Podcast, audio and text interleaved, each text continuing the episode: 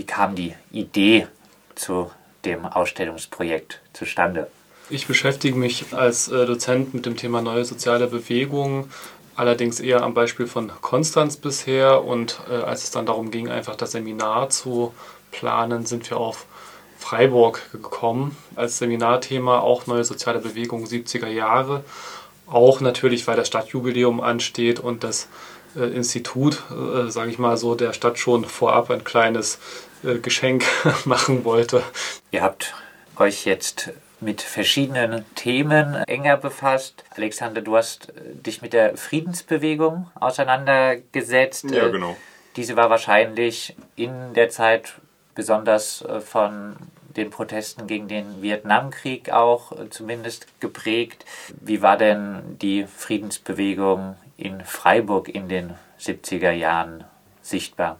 In Freiburg in den 70er Jahren ähm, waren maßgeblich die christlichen Organisationen an der äh, Formierung der Friedensbewegung beteiligt, also so Organisationen wie Aktion Sühnezeichen und Pax Christi waren da halt einfach federführend und die haben sich noch zu Beginn der 70er maßgeblich darum gekümmert, Beratungsangebote für Kriegsdienstverweigerer anzubieten, was damals höchst umstritten war, sehr dis diskutabel, weil an sich hieß es einfach, okay, ein junger Mann, der muss zum Militär gehen. Das gehört einfach dazu, das, das, das bildet Charakter und das ist auch später in seinem Leben noch nützlich. Aber natürlich hatten dann im, im Zuge halt der 68er Bewegung da viele junge Leute, gerade im studentischen Umfeld, ähm, keine Lust mehr drauf, wussten aber nicht, wie sie sich dagegen wehren können.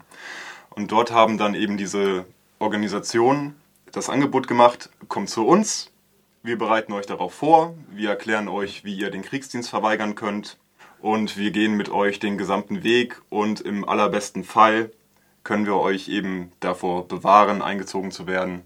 Die heutige Friedensbewegung ist äh, oft geprägt durch einen alten Altersdurchschnitt. War das damals auch so?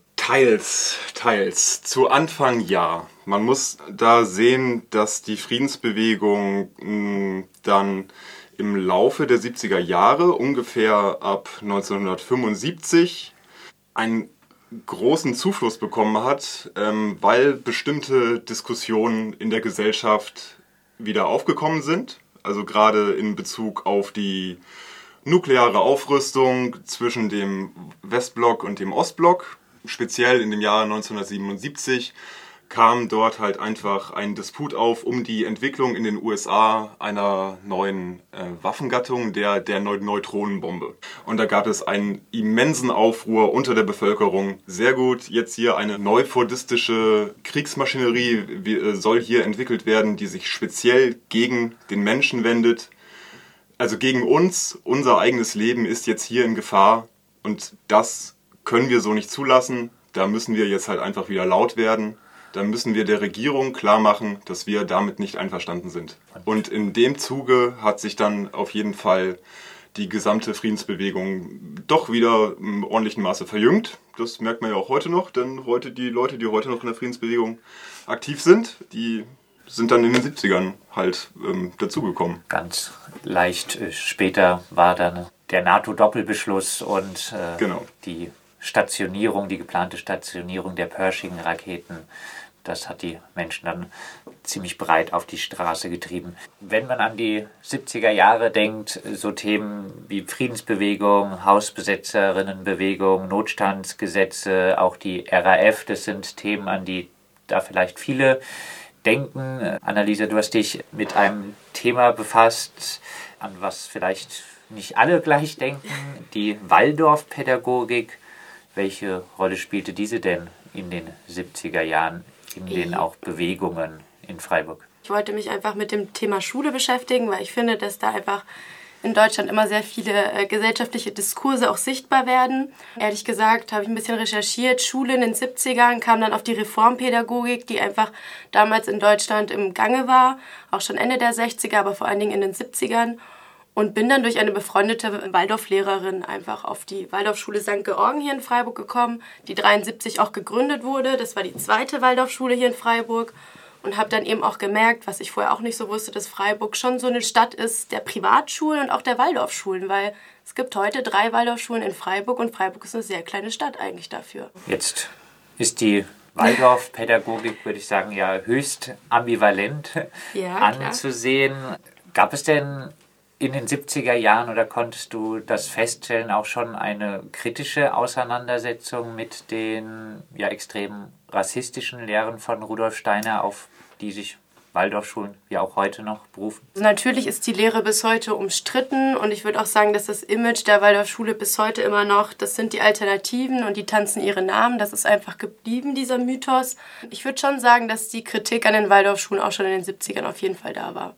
Es gibt halt nicht die Waldorf-Pädagogik, weil natürlich befassen sich alle Waldorfschulen mit Rudolf Steiners Thesen, aber es wird nicht an sich die Anthroposophie direkt gelehrt. Also es basiert darauf, aber es ist kein Fach an sich. Man muss dazu sagen, dass einfach jeder Lehrer da innerhalb eines Lehrplans sehr viele Freiheiten hat im Vergleich zu anderen Schulen. Und dementsprechend, das habe ich auch in den Gesprächen mit meinen InterviewpartnerInnen gemerkt, gibt es einfach Anthroposophen, die da sehr traditionell an Steiners Thesen festhalten und das bis heute auch tun und dann eben natürlich auch die rassistischen Aspekte weitergeben. Und es gibt einfach andere, die das ein bisschen lockerer interpretieren und sich davon versuchen zu lösen und das vielleicht auch ein bisschen kritischer sehen. Ihr habt die Ausstellung genannt Freiburg in den langen 70er Jahren, nehmt auch noch Anfang der 80er Jahre in äh, den Fokus gerade Ende 70er Jahre, Anfang 80er Jahre war in Freiburg eine der Bewegungen schlechthin die Hausbesetzerinnenbewegung. Freiburg galt mal nach Frankfurt als eines der Zentren der Hausbesetzungsbewegung. Gegen die Räumung vom Dreisameck äh, gingen 1980 10.000 Menschen auf die Straße. Wie würdet ihr die Hausbesetzungsbewegung in Freiburg äh, den Einfluss, die Rolle charakterisieren? Die Hausbesetzerszene, das ist, findet sich natürlich in allen großen deutschen Städten beziehungsweise in allen äh, Studentenstädten.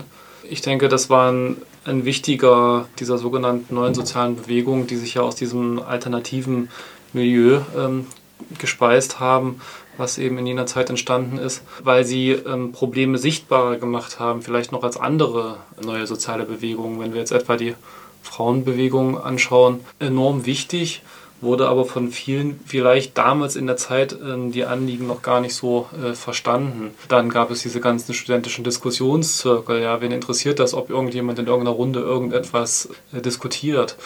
Ähm, die äh, Hausbesetzerszene hat eben wirklich die Probleme Wohnungsnot, Leerstand, Spekulation in den Stadtraum, in den öffentlichen Raum gebracht und dadurch eben sehr deutlich gemacht, worum es geht. Und äh, das Interessante ist ja, äh, dass diese Phänomene äh, dann durch den sozialen Wohnungsbau äh, ein bisschen abgefedert werden konnten und heute wieder da sind, weil nämlich der soziale Wohnungsbau oder auch überhaupt ein Wohnungsbau für alle in den letzten Jahrzehnten völlig vernachlässigt wurde. Was sich auch noch halt an den Hausbesetzungen zeigt, ist halt einfach, dass in den 70er Jahren ein sozialer Wandel einfach stattgefunden hat. Denn die prosperierenden Zeiten in der BRD waren halt einfach vorbei. Das Wirtschaftswunder, das war am Abflauen. In den 70er Jahren 73 kam die Ölkrise, die Arbeitslosenzahlen stiegen.